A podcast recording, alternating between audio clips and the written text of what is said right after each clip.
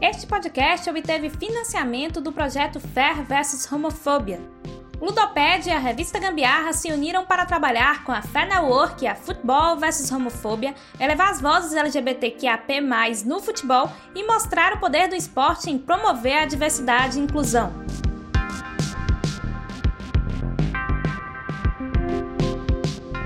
Eu sou Júlia Belas, jornalista, mestre em jornalismo esportivo, mulher, negra, cis, bissexual.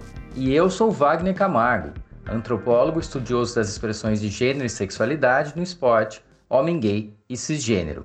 Nosso programa de hoje é o terceiro dessa série do Prorrogação e trará o debate sobre pessoas trans nos espaços esportivos, como em quadras e campos de futebol. Para o nosso papo, convidamos Bernardo Gonzalez, professor que tem 31 anos e participou como jogador nas origens da equipe Meninos Bons de Bola, MBB, de São Paulo. E hoje ele tenta fundar um grupo próprio de homens trans praticantes de futebol society. Bernardo tem verdadeira paixão pelo futebol. Conte pra gente como foi essa sua identificação e sua relação desde cedo com o esporte. Ah, eu desde muito cedo, assim, desde que eu acho que eu vi a primeira vez na televisão, desde a primeira vez que eu vi uma bola, eu tive interesse nessa prática, né? A minha a minha pegada mesmo, né, o meu interesse é em jogar futebol, né, em jogar futsal, futebol de campo, qualquer coisa que envolva bola, é, ou esporte de quadra também, né, sempre gostei muito desse tipo de, de jogo e de colocar meu corpo nesse, nesse, nesse, aspecto, né?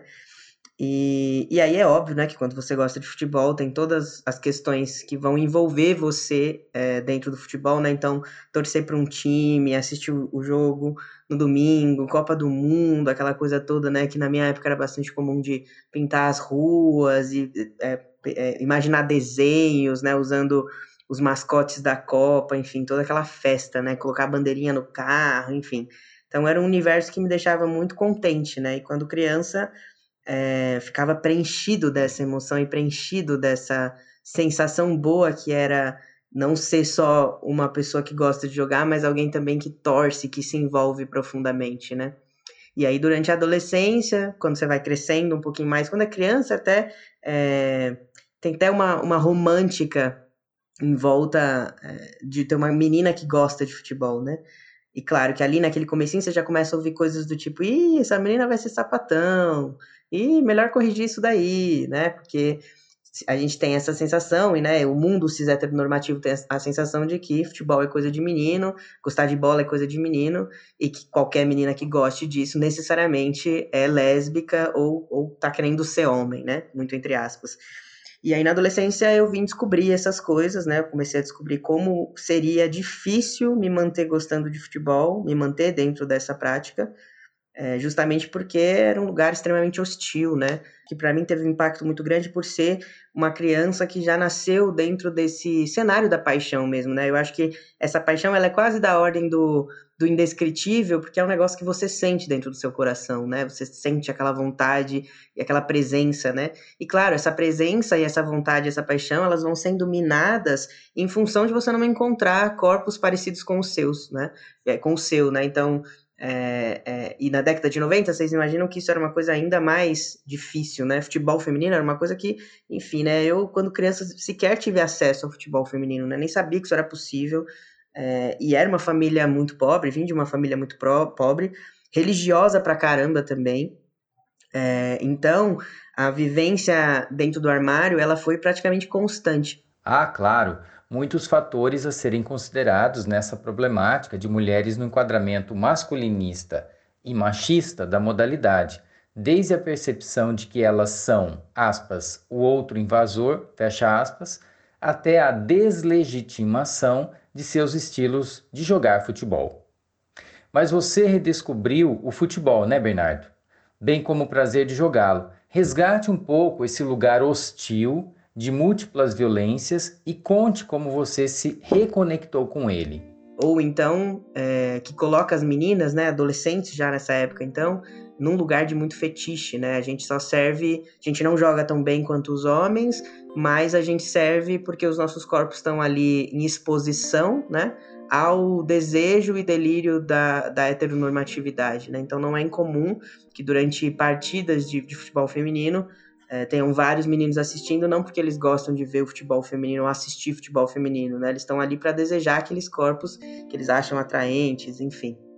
É, e, e, aí passei tudo quanto era tipo de violência, justamente porque já nessa época eu também não performava uma feminilidade, e isso era motivo suficiente de destaque para é, ser é, chacota, ridicularizada, né? É, e aí passou a ser um caminho bastante difícil, é, ao passo que quando eu tinha lá meus 18 anos, eu não tinha. Eu sofri um acidente no meio do caminho, né? Um acidente de. Fui atropelado. E aí é, é, é justamente nesse momento que você, se quiser se profissionalizar, precisa estar tá na ativa, né? E ainda com muita dificuldade, porque tem mil atravessamentos aí, né? Na trajetória de cada uma das meninas. Além de ser difícil politicamente, socialmente, tem atravessamentos mil que fazem com que uma pessoa desista desse sonho, né, de, de, de, se, de se, profissionalizar enquanto é, jogador. E aí eu voltei a jogar só lá na faculdade também muito pontualmente, porque já tinha uma série de marcas e gatilhos. E voltei a me reencontrar com o futebol e pensar sobre essas questões todas, porque nem pensar sobre essas questões a gente pensa, né? A gente só vai pensar nessas trajetórias de dor e de violência, e dessas violências que não são ditas, né? É, quando a gente já está num lugar de militância muito profundo, né? É quando eu me reconectei com o futebol, já como homem trans, todas essas vivências meio que voltaram à tona dessa perspectiva agora de quem é, pesquisa sobre o assunto e ao mesmo tempo analisa as próprias trajetórias é, para pensar possibilidades de outros futebols, né? É importante você falar sobre isso porque a gente ouve as mesmas ponderações na entrevista de Joane Ribeiro, que é uma jogadora de futebol que é lésbica. Há um preconceito instituído contra os corpos de mulheres no espaço de reserva dos homens, historicamente assim entendido e determinado. E definitivamente a lesbianidade é uma fobia disparada, em parte pela misoginia, em parte pela discriminação acerca de expressões de gênero não heteronormativas. Fui me assumir é, lésbica, né? Fui me assumir sapatão é, aos 18 anos e só me assumi porque eu já não aguentava mais, né? A sexualidade também tem o seu caminho próprio, né?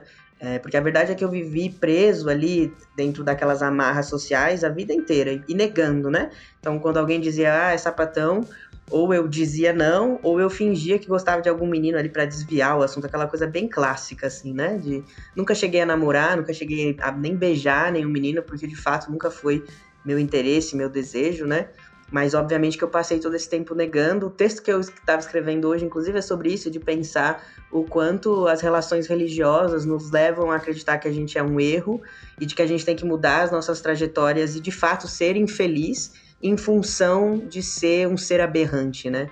Então, eu, durante muito tempo da minha adolescência, acreditei que eu ia. É, que, que meu, meu único caminho, minha única solução para corrigir esse erro né, e corrigir esse desejo incessante seria ser franciscana, né? Então, doar a minha vida e doar toda a minha alegria é, em função dos pecados que eu cometia, né?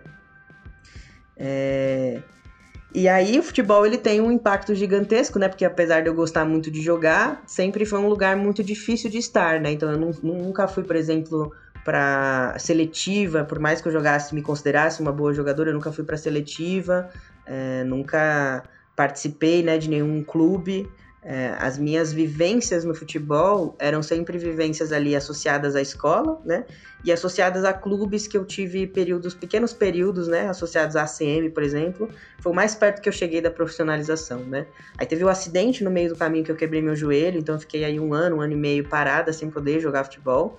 E quando eu voltei, eu já também já estava com uma outra cabeça e com uma outra vontade ali, é, de não. E a vontade mais era de entender que aquela violência não podia mais continuar, né? Seja ela dentro das quadras ou fora dela, é, aquela violência não poderia seguir, porque senão aquilo ia acabar me matando, né? E a escolha de me afastar do futebol foi muito em função é, de, não, de não mais permitir é, uma violência tão presente, tão recorrente e assim exposta, né, visceral é, eu precisei me afastar para conseguir me encontrar e me entender enquanto gente, me entender enquanto ser de é, possível de, de, de, estar alegre, de, de amar e de ser amado. E o futebol, infelizmente, acabou entrando nesse lugar de, é, de, de, de, de ser alguma coisa que não era prioridade naquele momento, não era prioridade para minha identidade, né? Vejam, considero que tudo isso nos provoca a pensar talvez em outros futebols que habitam fora do espectro normativo. É nesse sentido que você está pensando, Bernardo? Bem curioso ouvir isso, assim, né? Porque eu não sei quais são as, as outras intersecções dessa outra entrevistada, né? Mas para mim, é, o local, o meu lugar de fala, né? Que, que todo mundo tem o seu, obviamente, é, é um lugar de fala extremamente periférico, né? De, de ali no limite da, da, da pobreza mesmo da, da miséria, né? Já passei fome, já vivi sem água e sem luz, né? E uma família e um contexto em que futebol feminino de fato não existia, e as, os pares que eu tinha ali dentro do futebol eram pares é, bastante cis heteronormativos, né? Não tinham meninas iguais a mim. E, e, é, e, as meninas, inclusive, dos meus próprios times me, me rechaçavam, né, por, por eu ser quem eu era, e porque é uma sapatão mesmo, né, eu nem me considero lésbica, que acho que tem uma diferenciação grande aí entre ser lésbica e ser sapatão, né, é, várias meninas que se reconhecem como lésbica performam feminilidade, e isso vai dar outra característica ali para aquele ser, né, para aquele sujeito que está se constituindo. E ser sapatão, né, se vestir com roupas masculinas, ter o cabelo curto, jeito de menino, tudo de menino, é, te faz, é, te coloca numa margem diferente, as, muitas vezes, da lésbica, né, de alguém que só performa ou tem desejo sexual por outras mulheres e performa a feminilidade, né? Meu caso foi esse de ser um ser tão aberrante a ponto de que a prática do futebol era uma coisa muito distante da minha realidade, né?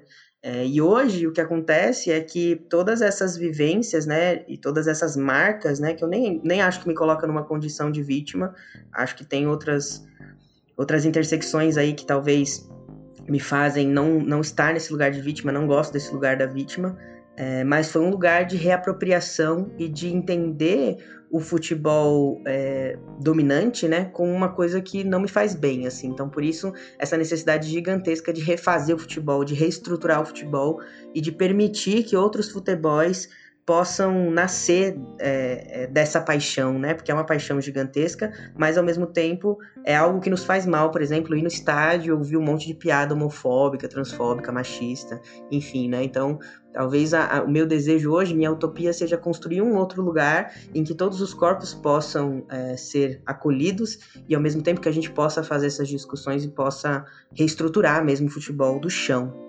Uma das problemáticas de gênero que identificamos no senso comum das pessoas é a crença inquestionável de que os corpos se classificam segundo suas genitálias. Portanto, quem apresenta pênis é naturalmente, entre aspas, homem, quem tem uma vagina é então mulher. Qualquer dissonância nessa composição genital, por assim dizer, provoca classificações preconceituosas e discriminatórias de pessoas que talvez não mereçam ostentar o título de seres humanos, sejam eles homens ou mulheres seriam corpos abjetos, desviantes, anormais, entre aspas, de novo aqui. Como você conecta essa discussão com o futebol de pessoas trans? Beleza. É, eu acho que a entrada, né? É, eu participei de um time exclusivo de homens transexuais, né? E ali naquele momento de entrada desse time, né, eu tava muito tempo afastado do futebol, e esse momento de entrada, ele foi assim, foi um, um dia que eu nunca me esqueço, a gente tava lá no Parque da Juventude, né? É, num espaço público, né? Porque tem aí outros atravessamentos, né? De, de, desses corpos que são desviantes, né? E que são dissidentes e de onde eles vão é, e dos locais que eles vão ocupar, dos, loca, dos, locais que eles vão ocupar, né? Como seres ali é, dissidentes.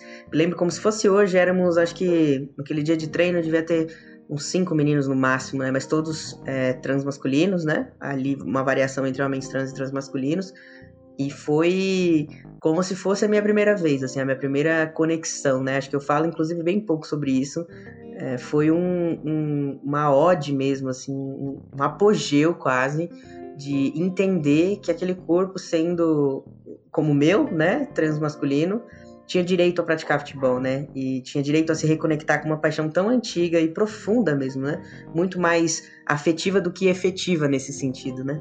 É, e desde então eu não me vejo fazendo outra coisa, eu não me vejo falando de outra coisa, não me vejo pensando outra coisa, né? E faço, inclusive, sou um, um, uma pessoa que se considera militante para que não mais, né? As nossas vidas, as nossas trajetórias já são essas, né?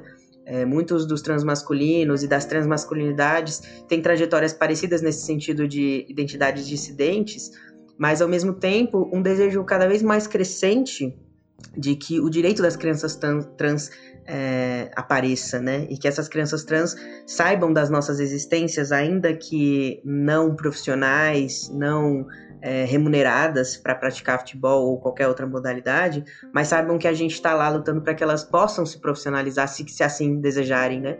É, e a briga é muito longa, né? Porque se para pessoas transmasculinas ou pessoas transgêneros no geral isso já é uma questão, a gente fica imaginando o que é então crianças trans desejarem praticar qualquer modalidade que seja, né? Fundamental o Bernardo ter tocado nesse assunto, pois as questões de gênero têm mobilizado amplos posicionamentos na sociedade brasileira nos últimos anos, particularmente em relação a crianças e seu processo educacional na escola. São discussões que devem ser certamente tomadas por amplos setores da sociedade, porém de modo consequente e mais profundo, e não por um viés religioso ou ideológico. O que os feminismos já mostraram foi que o sujeito universal masculino não passa de uma invenção, e que a morte desse sujeito universal abriu as portas para as mulheres, para os negros, gays, entre outros grupos considerados minoritários. Eu acho que essa discussão toda tem a ver, inclusive, com não tomar como lógico o sexo que implica num gênero. Ou seja, colar as genitálias ao corpo e presumir que existem apenas homens com pênis e mulheres com vaginas. Isso é muito limitante. O esporte se baseia ainda na divisão por sexos, homens versus homens e mulheres versus mulheres, para justificar as igualdades de chances. Mas isso também pode ser questionado. Mesmo porque, né, Julia? O conceito de gênero funcionou ao longo de suas transformações epistemológicas dos últimos 60 anos como um meio de rejeitar o determinismo biológico instituído e aclamado como verdade, a partir do que estava implícito no que se designava diferenças sexuais. Permitiu, num só golpe, problematizar e desconstruir uma representação naturalizada de homens e mulheres e de seus atributos de masculinidade e feminilidade. Graças a tais problematizações, hoje temos que esses qualificativos podem ser atrelados a quaisquer corpos e que gestualidades, estéticas, sexualidades, performances, etc., são construções históricas e discursivas. Como é essa questão para você, Bernardo? E como você se coloca perante o que é nomeado como transmasculinidade. O gênero é sempre uma coisa que eu gosto de discutir, de trazer essa questão, né? Porque a gente tem a sens... eu pelo menos tenho essa sensação de que é...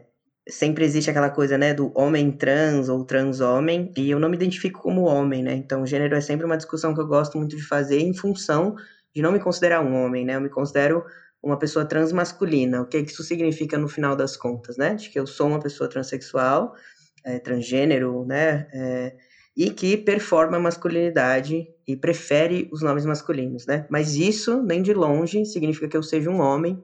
É, e acho que mais recentemente eu tenho feito essa discussão porque as pessoas compreendem que transmasculino e homem trans é a mesma coisa, e não, não é a mesma coisa, né? Então tem homem trans que vai se identificar como homem de fato e achar que as vivências são parecidas, o que tudo bem também, mas um transmasculino, uma pessoa que reconhece essa história, está é, bem longe do ser homem, né? Então, o gênero é, é transmasculino ou algum outro nome que a gente crie ao longo dessa trajetória e dessa militância para dar conta de explicar o que é, é ser quem eu sou. Então, Bernardo, no cenário futebolístico amador transmasculino, se eu posso falar assim, várias equipes surgiram no país nos últimos anos, principalmente na esteira do MBB e na rede de comunicação digital formada por homens trans, sobretudo pelo Instagram e WhatsApp.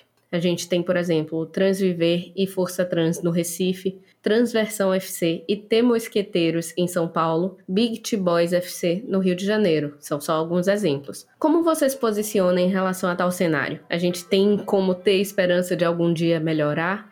É, assim, a esperança a gente sempre tem, né? Porque eu acho que é uma coisa que é, é a esperança que nos move, né? Mas eu tenho ciência, né? E acho que é isso que que Wagner estava eh, perguntando, talvez na outra pergunta, eu tenho muita ciência de que hoje o cenário ele é, é bastante inóspito, né? O que, que a gente vive hoje em relação a isso, né? A gente tem aí é, pelo menos uns 10 times de homens trans é, jogando, desconheço times exclusivos de mulheres trans praticando futebol, É, tem times de mulheres trans praticando vôlei, acho que até basquete tem um time, né? Tem bastante time misto também.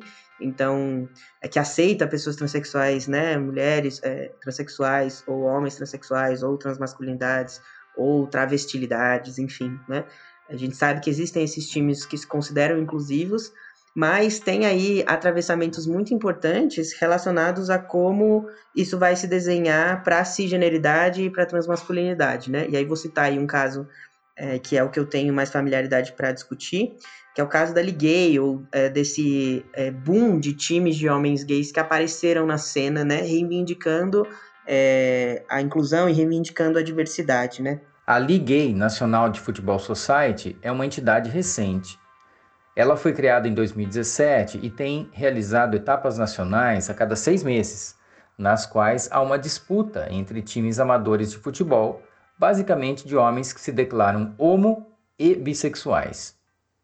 O desafio que se coloca a tal liga no momento é não apenas gerenciar torneios cada vez maiores face ao interesse crescente de equipes, mas a inclusão de outros grupos, como de homens trans e transmasculinos, que têm aparecido.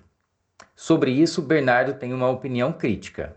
Esses times de homens gays, no geral, eles se encontram né, dentro da Ligue ou em outros campeonatos, é, se chamam de diversos, se chamam, né, chamam a, a bandeira da diversidade, a bandeira da inclusão, é, e é curioso pensar que eles só se organizam entre homens gays, né? E aí, quando a gente vai olhar esses sujeitos que estão praticando esse outro futebol que a gente pode considerar, é, são todos brancos, magros, via de regra, é, é, ricos, né, ou de uma classe média que você consegue é, observar, é palpável, né, observar que são pessoas que têm dinheiro e que têm condição de estar ali, né, quando você olha para chuteiras é sempre ou Nike ou Adidas, né, é raro ver uma Topper ou um Quixute, né, e aí isso é bastante revelador de quanto eles têm dinheiro e o quanto eles se organizam ali internamente para produzir, se não uma competição dominante, é, próxima disso, né? É, então, vivi situações em que a, a, gente, enquanto transmasculinos, né, e times, e time exclusivo de, de pessoas trans, foi bastante humilhado, mesmo dentro desse cenário considerado diverso, né? É, por uma série de razões, ou por também não ter patrocinador, não ter muitas vezes nem treinador, né? São times que normalmente não têm treinadores, não tem quadra para treinar, que treina em espaços públicos, né? E que quando vai para um campeonato desse, é clara as diferenças, né? E as, as, as assimetrias de como é, a prática ainda não é, é, permitida mesmo a esses corpos transexuais por uma série de razões. Eu acho que a principal é o fato de não ter, a gente não ter trabalho, né? Se a gente está sofrendo no futebol, a gente também está sofrendo no mercado de trabalho, né? É uma pergunta básica, né? Quantas pessoas trans vocês convivem nos, nos ambientes de trabalho, né? Seja no, no, ambiente acadêmico, seja no ambiente corporativo. As pessoas trans não existem nesses lugares, né? Ou só existem num, em um único mês do ano, que é o mês da visibilidade trans, que aí chama uma ou outra pessoa ali para fazer uma fala, para dizer que existe pessoa trans, né? É, e isso, obviamente, vai ter um impacto é, no futebol e nessas, é, nessas organizações né, da sociedade civil que se pretendem inclusivas. Né? Tanto é que esse time que eu jogava ele foi excluído desses campeonatos justamente porque a gente está faltando uma coisa muito além, né? uma coisa muito à frente do que eles querem pensar. O que eles querem pensar é que eles querem jogar futebol e aí ter uma drag lá e, e ter uma bandeira LGBT e assim eles fazerem a competição deles tanto quanto sei lá, o Campeonato Brasileiro, né? Não querem ter que pensar profundamente sobre contratação de árbitros, é, sobre esse árbitro não ser é, preconceituoso com ninguém, né? Respeitar os pronomes que as pessoas é, solicitam, enfim, são muitas questões ali na minuciosidade que esses times ou essas organizações talvez não estejam tão preparadas, né? Isso eu tô falando de quando isso explodiu ali 2017, 2016, né? Hoje, é, de tanto pautar essas questões, a Liguei mesmo tem considerado essas questões, inclusive de é, incluir, para vocês terem uma noção, times femininos, né? É, porque nem isso era considerado no início, né, na concepção dessas organizações. E é bastante problemático chamar isso de diverso, né? A gente sabe o quanto é problemático. Se a gente não está incluindo, é, né, enfim, é, é só o homem branco, gay, magro que está sendo incluído, então chama isso pelo nome que ele tem, né? É, e hoje é uma das minhas grandes lutas, né, com a Liguei, com todas essas organizações e com os próprios times de homens é, trans e de pessoas trans, é, para que a gente repense aí as estruturas que estão desenhadas, né? Porque também não adianta a gente querer uma mudança efetiva socialmente, né, para a prática esportiva, se a gente não quer repensar os modelos que a gente está implantando nos nossos times, né, ou, ou implementando nos nossos times. O esquema todo de colocar equipes para jogar representativas de um potencial futebol LGBT é bem interessante. O problema é como isso tem sido feito. Repensar mesmo é, como que essa liga está estruturada hoje, o que, que a gente tem feito mesmo de não incluir outros times de homens trans e de não incluir, inclusive, é, é, as perspectivas e as, e as intersecções desses times de homens trans, né? Porque não adianta nada você fazer uma liga é, que você vai jogar, sei lá, na Bahia, né? E todos os times têm que estar tá lá é, na Bahia, sendo que a gente tem pouquíssimos times na Bahia hoje, e não pensa num esquema de cotas, não pensa num esquema de arrecadação de dinheiro para trazer pessoas que poderiam estar conosco, né? O time de homens trans não tem dinheiro para estar tá nesses lugares, é, não consegue arrecadar muito dinheiro para estar tá nesses lugares, e aí, via de regra, o que acaba acontecendo é que é um campeonato de quem pode estar tá lá pagando, né? Não é um campeonato que é, diverso, ou de quem já está lá no lugar onde eles vão fazer o evento, ou então de quem tem condição de, de bancar, né? É, e bancar toda essa estrutura que é bastante pomposa também, né? As medalhas são pomposas, tudo é muito pomposo, né? Claro que isso é muito interessante, claro que isso dá um aspecto de profissionalização para o negócio, mas eu, Bernardo, hoje penso que se a gente quer de verdade é, pensar, né, e desenvolver a diversidade tal qual ela se pretende, a gente precisa partir do chão mesmo nesse sentido, de reestruturar coisas básicas, né? Coisas básicas mesmo, é, e que muitas vezes esses jogadores não estão dispostos a repensar, né? Porque o cara quer jogar bola, ele não quer pensar se ele está sendo preconceituoso ou não, né? Se ele vai ter que conhecer o que, que é uma sigla ou outra, né? É mais fácil botar lá as drags, elas fazem, elas são as mascotes dos times, faz uma dança, todo mundo rebola, e depois a gente vai lá para competição sanguinária mesmo, e tipo, se precisar machucar o coleguinha, a gente machuca porque é isso, a competição é isso, né? Então eu sou um cara que é, pensa o futebol, pensa um outro futebol a partir desse lugar, né? É, e acho que a gente tem que sim repensar essas raízes que são raízes muito de dentro de estádio, né? Muito dessa competição é, absurda de, de eliminação do outro, né? Quase uma banalidade do mal mesmo, dentro do. Só que autorizada e validada justamente porque você está dentro das quatro quadras, né? Então, se você né, não importa, né? Você tem que fazer um saldo de gols, e se você precisar fazer 20 a 0, tá tudo bem, que se dane quem são aquelas outras pessoas que estão sendo assistidas, né? Você sempre se mostra muito preocupado com uma dada diversidade, até como meta ser buscada no horizonte, e que ela não seja somente uma fachada e nem panfletária ou momentânea. Penso que é nessa via que você também arquiteta uma saída para tudo isso que você falou para a gente hoje. Você poderia contar para nós um pouco de tais posicionamentos?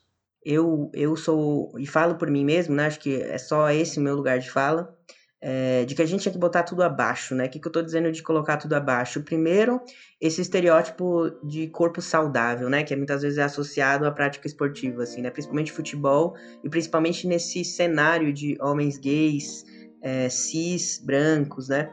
É, a gente, quando a gente vai numa gay, Wagner tá aí para não me deixar mentir, é sempre o mesmo padrão, né? Por mais que tenha ali pontualmente, né, alguns homens gay, alguns homens negros, gays, e pontualmente ali uma meia dúzia de homens negros gordos ou homens brancos gordos, né? A gente sabe que existe um, um, primeiro estereótipo na prática esportiva que é esse corpo magro malhado e que tá ali, né, disponível para jogar. É, e que quando ele não joga bem, muitas vezes, né, o que eles estão chamando de jogar bem, dentro desse, desse espectro, né, do que, que é jogar bem, é, ele é bem recebido, né? Se ele não joga tão bem, ele entra ali quando o time já tá ganhando de vários gols de diferença, ou para né, ele jogar porque ele também pagou para estar tá ali, né? Então, essa é uma das primeiras coisas que eu acho bastante polêmica e que, que, pouco se fala, né? É, e que precisa ser repensado, né? Porque se a gente está falando de espaços que se pretendem diversos, essas questões fundamentalmente precisam ser repensadas, né? É que corpo é esse que está praticando esporte? A segunda coisa que eu acho que se repensa muito pouco e que é também um pensamento predominante né, no, no, no, futebol mainstream é essa coisa do que eu, que eu vou chamar de competitividade tóxica, né? Que você precisa sempre ou humilhar o outro time, ou, é, enfim, né, ter um saldo de gols gigantesco, ou então se provar ali dentro daquele time, né? E tudo ronda esse ego absurdo da prática esportiva que foge muito à competição, né? Porque a competição é legal, nossa, muito legal. Aquela emoção do time ter feito gol, nossa, isso tudo é muito bacana mas tem uns limites ali que são extrapolados é, e que vêm dessas raízes mesmo, né? Dessa prima matéria bem podre que é a cis heteronormatividade, que é a colonialidade muitas vezes, né?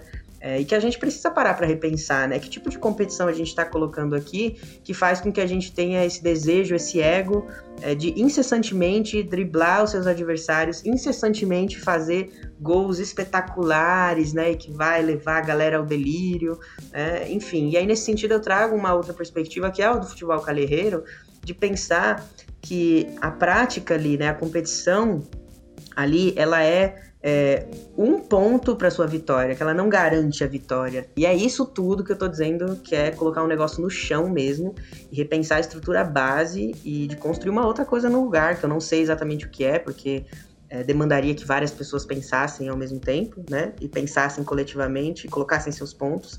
Mas imagino que o que está mais próximo hoje para repensar essa questão é o futebol calherreiro como uma alternativa mesmo e que vai ter ali momentos específicos para discussão e finalmente então chegar no vencedor, né? É, pensando essas questões é, da prática e pensando essas questões sociais também.